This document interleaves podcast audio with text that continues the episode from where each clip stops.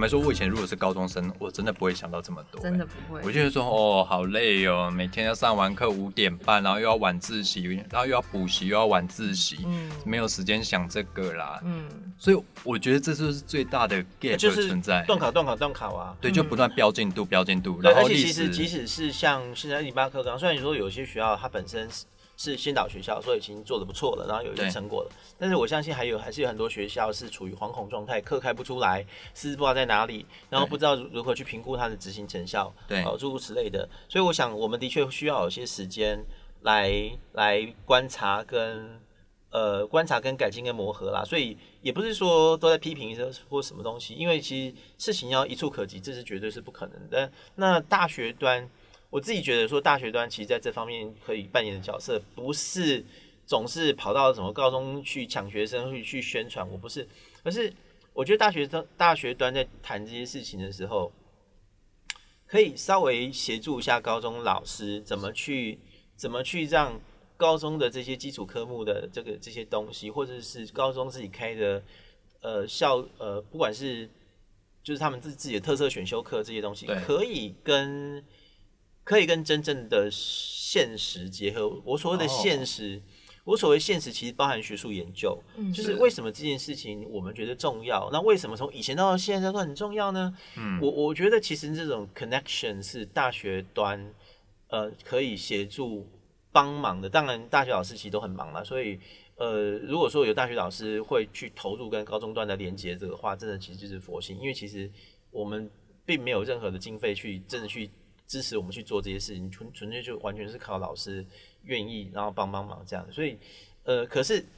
问题就来了，刚刚我们一一再提到就是城乡差距或者贫富差距这件事情，会不会对这件事情带来问题？对，的确是。那我会认为，呃，我们需要去想想看到底有哪些环节其实是可以靠着呃，我们多提供一些网络资源，然后让。因为降低数位落差其实对比比较简单，因为其实大家都有手机，重点在于你有没有去打开它来用。对哦重重点是这个地方，即使是在很山上的地方，是其实搜讯反而还还蛮 OK 的。中华电信还不错，所以我的意思是说，呃，如果我们能够多建制很多的资源，然后多告诉他，而且，线上资源其实已经很多了，可是可能很多人并不知道。东看一个西看一个东西之后，我到底怎么去整合它？没有整，对对对因为我们的教育里面不太教学生如何 integrate，对。嗯啊，不太教学生整合、呃筛选，然后跟跟依据自己的需求来合成自己要的东西。我我们教育上很少做这件事情，对。所以我们如果可以把很多的呃，不管是线上资源，或者是呃，尤其是知识品味、对。媒体试读，对。啊，然后阅读能力，啊，跟逻辑跟思考这些东西，还有表达能力，把它做好之后，我我相信其实可以渐渐的降低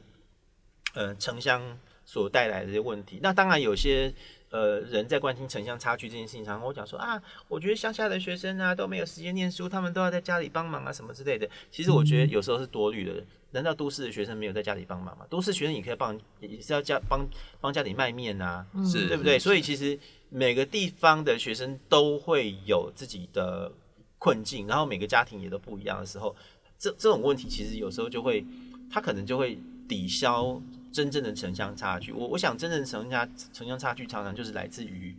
高中跟大学之间的合作关系，对可能很难延伸到哪里。就即使是这个大学，他们愿意把他们的服务范围扩大到哪里去，可是高中那些那那些偏远地区的高中或者是国中什么的，他们其实说不定根本连使用这些资源的对能力、跟时间、跟物力都没有。是，我觉得如果以偏向来说，我我算是台南新营人啊。嗯好啦，它其实也是一个市早期是一个摄影师，也没有说多偏向。可是坦白说，我在高中生的时候，我对大学想象是空白的。嗯因为我不知道可以去哪里连接资源。当然，也就是回到学生本人的问题，可能是你本来就在拉诺啊、雷龙、榴莲那一种，你当然对大学没有想象。可是我也不知道那时候学校可以提供哪些资源辅导，嗯或是让我对大学的的一些轮廓有基本的认识。对我来说，当年我来说，我觉得大学就是一个解脱的地方，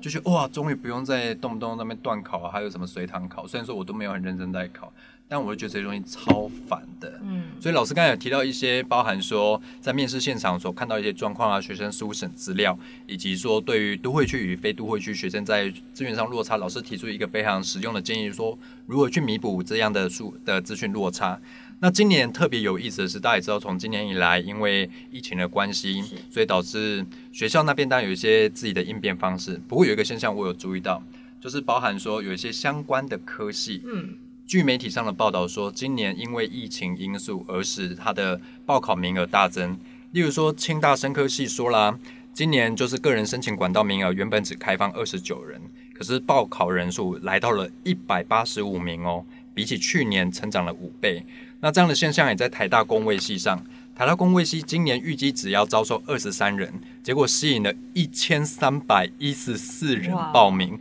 学校说这是去年的十四倍啦，然后甚至比报考人数比医学系啦、比电机系还多。那这两间学校，不管是清大或者是台大，也都不约而同认为说，这可能是因为疫情的因素，他们推估是这样的关系。那我在做资料 study 的时候，我也看到二零零三年在 SARS 期 SARS 过后。那时候的工位系的报考分数也瞬间，哎呦，暴涨，行情变很好，大家也会会一窝蜂的去报考工位系。可是当疫情过后，然后大家也逐渐淡忘之后，他的分数其实又回到了一般的水准。嗯老师对于这样现象，你有什么样的看法？因为这种特定的外在环境因素而导致一个科技突然变得热门，那它当下的热门，它能不能直接扣连到连接到未来的直接的职业发展，或是有直接的就业选项？老师以一个大学端教授的看法，你对这件事的观察会是什么？可能有时候有，有时候没有啊。像我，像我在我我要念大学的时候，那个时候大家都说男生要考物理系，考台大电机啊，就是都是这样讲，对不对？好像好像男生没有考考上台大物理或电机，就是一个什么什么 loser 什么之类的，我不懂。那我我我先讲一下哈，关于这件事情，我们在进入刚才那个问题之前，我觉得同学你要先问自己是一个什么样子的人，对。呃，这件事情很重要，就是你究竟是一个，你究竟你认为自己是一个呃会自己独立走出自己的路来的人，还是你觉得你是一个需要走别人告诉你该怎么走，然后你觉得你人生才会安稳或是安心的人？这个都没有错，只是说这两种人生道路。要付出的代价跟所得是不一样的。如果说你是属于那种别人告诉你怎么走你就去做什么，别人叫你买哪只股票你就去买的人的话，然后如果你又因此而获利的话，恭喜你啊，你很幸运啊，你就不用花大脑啊，不是吗？很棒啊。可是，呃，他的他的 downside 就是说，因为从众的人，就是说遵循这样子的建议，从众的人是势必是比较多的，也就是说。他的竞争就是比较多，然后你在你的人生道路上可能一不小心，然后就被淘汰的可能性也比较高，因为你跟大家都一样，对，而且你可能会呃损失一些怎么讲？我们这么说哈，你因为你没有经常在转身转换人生跑道，所以你可能会损失一些人生的风景啦。但是如果你觉得，你本身就是喜欢这种，好吧？大家叫我做什么就做什么，你很舒服，你也觉得没问题的话，OK，那 OK 啊，没有问题呀，这是你的选择。可是如果你觉得我不要这样子，我想要选自己的道路的话，很好，你可能好，可是就是你成败自负，对不对？没有人叫你做，这是你自己要选的。那中间可能会有很多的挫折，走错路啊，跌倒啊，吃屎啊什么的，对你你要自己负责。但是。如果说你是一个心态正面的人的话，你可能会觉得这些挫折对你来说其实都是呃人生的养分。然后，如果能够走出一条道路，那一条道路就是你的，也没有人能够跟你抢得过去啊！我觉得这是两个完全不同的人生想法。所以你想想看，你是什么样的人？你我甚至不知道你们有没有足够的经验来思考自己是什么样的人，因为你你的人生经验说明只有断考跟。分数分数断考分数校内科展，然后没有没有考好什么之类。如果你人生经验有限的时候，你想这件事情都没有那样子的呃，没有那样子的余力去想哈。但是我希望你想一想。好，那你先想完这件事情之后呢，那我们就再来接着刚才博松的问题啦，就来接着博松问题。那我到底要不要跟着这样子的，跟着这样子的呃，这个怎么讲？这样子的潮流去选一个戏呢？对。哎、其实你要跟着潮流是要有本事的耶。你就算要跟着潮，好吧，好吧。假设我现在我是一个高三学生，那我现在看到新冠肺炎这件事情这么严重，那我我我就觉得哇，天哪，好潮哦！所以我就要投入工位系嘛。我跟你说，我要定定自己的斤两，哎，我要定定自己什么斤两？第一个，你分数要到啊，因为你知道对这个人数越多，报考的系当然就会越挑，然后录取同学的这个分数就会越呃差异就会非常少，几乎都在伯仲之间。是是好，那你要你要考得进去的话，你要定定自己斤两。第一个，你要分数要到啊，同学。第二个是你就算分数到了，你你进进去念，你会开心吗？因为你知不知道这个系在干嘛？他所需要的训练，他未来担负的是什么呢？另外还有一点，不要忘记了，我我我，你要知道，以我们以新冠肺炎这件事情来说好了，哎，新冠肺炎这件事情究竟牵涉多少议题？难道只有工位吗？不是啊，请各位同学想想看，如果你真的对于这个议题，对于说人类与疾病或者疾病对于人类社会的影响有这么大的兴趣的时候，它可以影响非常非常多的层面。你光是想到，哎，你光想到。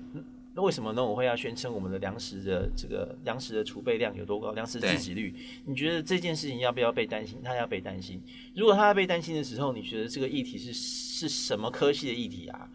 农产运销啊，是是是农艺系啊，对甚至是有时候园艺系，还有生科或者植物科学里面都会牵涉到跟粮食作物生产有一点关系的事情。对好，所以它不完全是工位。那你现在如果说我很担心，呃，我很我很我很想做这个这个工位的时候，那你也想一下，请大家好好去看一下每一个不同学校的工位系老师的专长是什么。是有些老师做的其实做的东西，其实真的比较像社会学哦。因为哦在做，譬如说在做疾病与人人与社会的关系的时候，对对尤其在做什么盛行率呀、然后什么健保资源的健保资源呐、或者说这个到底各自的利用啊什么之类的，哎，很多时候那个研究方法啊，研究方法跟议题其实是蛮社会化，是蛮社对对是蛮第一类组的东西哦。嗯，所以未必你讲工位，它就一定是 medical，也是临床医学或是医疗行为的东西，所以不是。所以我一再强调说，你对一个东西有兴趣，请你好好的去稍微了解它一下。我常常建议高中生，如果你这个高中生是稍微呃，就是知识的。知识阅读，或者是说在查找资料上很很 OK 的话，真的建议你好好看一看每个不同呃怎么讲，就是同样系名但不同校的对科系，对。老师专长组成的差异，因为你就算同一个系名，在不同校的发展方向都不会是一样的。是。然后有一些专长是不同系都会有这样子的老师，所以如果你对于某一个专长很有兴趣的话，不是说只有一个科系才会有。另外也呃特别跟同学说，你真的对于你进去的发展很有兴趣的时候，请你稍微查一查这个老师在科技部。他做过什么计划？因为这是公开资料库，你绝对查得到的。你在行政院的资料库都可以查得到，这个老师做过什么样研究计划。是跟他的专长符不符合，还有去所有博士论文网去查一下这个老师指导过的学生做了什么样的东西。哦，这个东西都是你们事前可以做的功课，而不是今天因为一个报纸上的一个什么东西，你对对他一知半解的情况之下就投入。那当然，这些科系有很多的呃同学来报考，恭喜，因为这表示这些科系其实真的可以比较有可能挑到好的学生。对可是你也知道，这意思就是说，很有可能很多的学生其实是一窝蜂的跟着大家去做这件事情，可是并不清楚自己为什么这么做。对。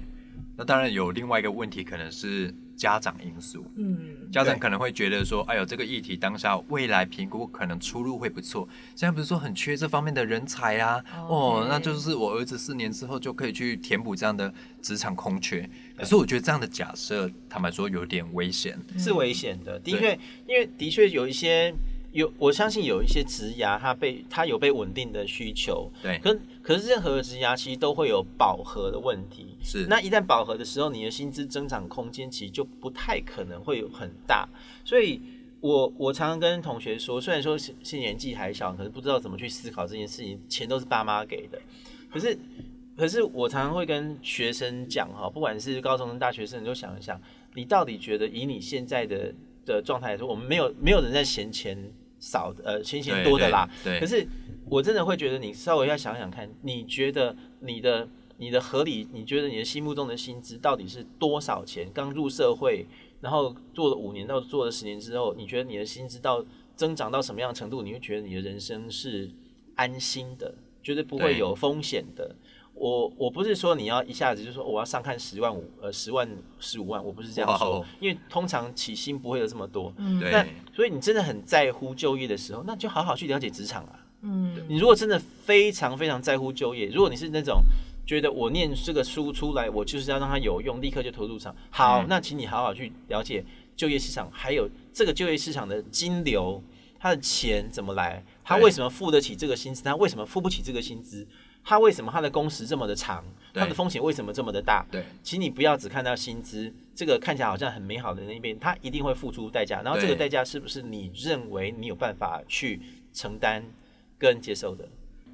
那刚刚老师聊到说，其实老师刚刚的议题可以我们简单归纳为一个说，你的兴趣能不能当饭吃啦？嗯那这个饭呢，到底有多大碗？你要吃到多饱才叫做有吃饱？嗯那所以就又关到每个人对所谓人生的想象，还有你对成功的定义到底是什么？因为我们只要一讲到说你对美满人生的想象，好像就是年收百万，有然后房有车哦，有房有车，然后有子万事足这样。但是坦白说，应该有这些类型以外的人生选项啦。嗯不过，因为我们从小所接受到的观念啦，就是说，哦，就是钱，钱当然没有人在嫌嫌多的啦，嗯当然是就攸关你对金钱的需求到哪里。不过，就回到我们自己两个人身上好了。我们当时读了社会系是啊、我再去念了新闻硕士班，最后进了媒体业。那我们可能就是这种典型人生典范下的 loser 啦。哎对对对，我们就是探卡劲儿啦，哈。对那所以就回到刚才议题，老师讲到说兴趣能不能当饭吃这一点，嗯我觉得还是要回到最前面的点，是说你怎么确认自己的兴趣在哪里？嗯学生真的都知道自己兴趣是什么吗？不知道啊。那呃，所以有一些学校常常找我去演讲，我就觉得啊，找我比较，因为我们是那种很早就知道自己兴趣在哪里的人。可是其实百，呃我想绝大部分的学生都不知道自己兴趣在哪里，应该是说。呃，很多学生应该是说有兴趣，可是很早就自我放弃了，或者说没有察觉到这是一个可以一可以耕耘的事情。嗯那呃，或者是说他其实有真的有兴趣，可是他没有被重视，没有被提点，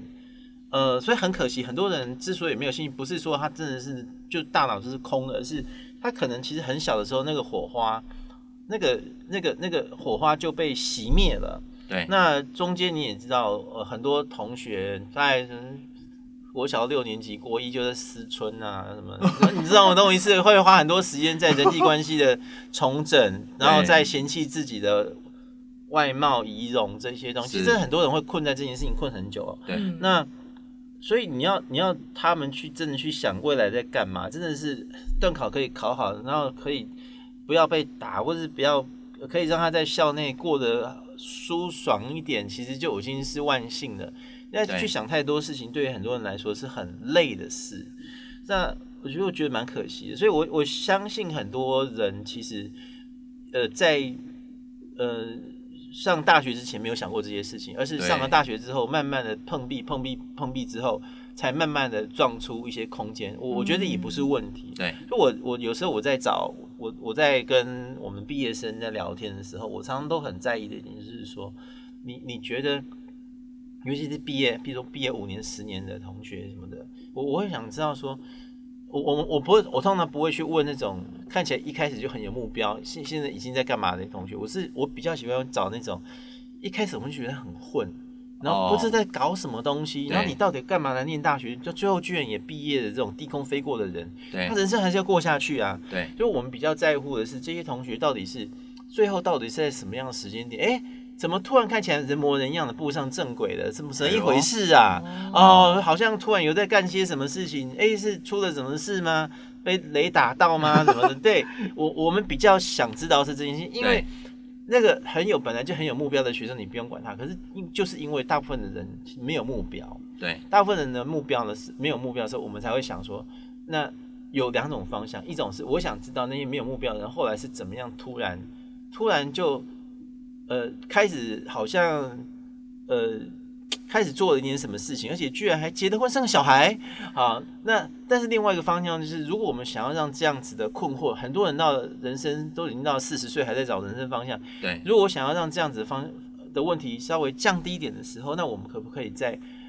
小学、国中的时候就多做一点东西？对，就我觉得很多事情真的，请不要觉得到高中再谈就好，因为有太多你对于这个世界的好奇，对这个世界的兴趣。对自己愿意投入多少心力做什么事情，这件事情其实，在小学就出现了。所以，我们呃，请现在可能有家长在听，嗯，请大家千万不要把小朋友想的太小，什么都不懂。大家回想一下。那个以前楚留香进到台湾，港剧进到台湾的时候，那些复杂男女关系，就是我们当年这些小学二三年级的小朋友在看的好吗？很多的本土剧都是小朋友在看的好吗？所以他们不会听不懂的。好，小朋友已经很成熟了，而且跟大家说，呃，很多小朋友对于知识的好奇，对于世界的兴趣是非常可贵的。我每次在演讲的时候，小学生最爱问问题，然后呢？到了国中、高中的时候，就一片死寂，到底是怎么一回事？一定是中间一定有哪里坏掉嘛？对，对不对？一定有哪里坏掉？那我们也看过太多同学是，因为国一的时候，现在应该其实要讲七年级，对，开始的时候功课突然变难，因为功课突然变难的时候，就很容易很多人会因为在七年级的时候的考试成绩而选择觉得。误以为自己适合升学，或是瞬间自我放弃。对对，在那个是一个非常重要的分水岭。对，很多同学误以为自己适合念书，跟很多人人认为自己不适合继继续念下去，常常都是因为在国一或者我们讲七年级的考试挫折所造成的非常严重的影响。对，所以。这个我们在大学端看得很清楚，就是这样子的影响是非常长久的。对，它常常会造成一些同学，哎，我们真的觉得他对某些方面是有热情的、有兴趣的，但是对不起，他的基础科目国高中基础没有打好，是他没有办法有那个能力去深入跟深入。好比说语文能力不好，什么能力不好，因为太早被放弃了。然后有些同学是一直被认为是很会念书。以后就是要念明星高中、明星大学的学生，那这些学生其实就因为考试的成绩而误解了自己的专长，所以使得他们很容易因为考试考得好，然后被师长称赞，而觉得自己可以顺利过下去，然后一直到很后面才发现说他的人生走错了。嗯，这是很常见的现象哦。其实这个现象，我觉得就我个人的经验来说，我会觉得家长要懂得适时放手。嗯，因为我觉得。就我们的经验呢，你从小到大的，比如说你想要看什么样的书，培养什么样的兴趣，坦白说，家长占了极大的因素，甚至是你觉得你在这方面还蛮擅长的，可是你常常会听到家长会告诉你说，这可以干嘛？这可以当饭吃吗？可以养饱你自己吗？就像我以前我觉得，哎，自己在绘画上还不错，甚至我也觉得我的球类运动打的也还不错，我还曾经打算去读。就是高中的篮球学校，但家长就会告诉你说：“这可以当饭吃吗？你要靠这个为生吗？”对。但我觉得，其实家长有更好的方式去跟小孩进行对话或沟通，而不是用质疑啦、否认，甚至是奚落、嘲讽的方式去否定掉小孩对这个领域探索的好奇心是什么。那节目的最后呢？因为这个老师在名人堂文章屡次提到所谓的升学专家啦。我们最后留一分钟给老师，老师有没有什么话要对升学专家呼吁一下？呃，其实我我知道，其实民间有很多的业者，呃，就是有各种名义，其实都会去协助，呃，高中生做升学的这些判断啊，什么之类的。那呃，业者有很多种了哈。那我知道有些业者其实也很关切教育的问题，但是我我觉得，其实不管是学校端啊、家长端，或者是呃补习班，我们讲补习班端好了，或者说。升学专家之类的话，我我真的很真诚的希望，嗯，多在给高中生建议之前，其实多了解这个这个社社会一直都是由多样的知识、技术、法律政策，好各项各式各样的产品服务所构成的。对，所以我觉得即使是升学专家，其实也必须要跨出去了解各式各样不同的专业所在乎的事情，以免给予高中生太多太单一，可是其实可能会。呃，搞错的一些呃建议。那虽然目前也有很多的网站，譬如像什么大学问啊这些的，其实他他们也经常在拍摄影片，那各大学其实也都跟他们有一些合作，哦，会讲述各各领域的专长上上面的差异，我觉得这是很好，这是这几年很好的一个转变。对，但是仍然大家要呃呃留意一点，就是同同样的科系的系名，在不同的学校绝对会有不同的发展。对。那不同科系的系名，其实可能里面其实会有很多重叠的专长，对，所以请大家一定要注意一件事情，而且在呃在选系或选校这件事情上面的话，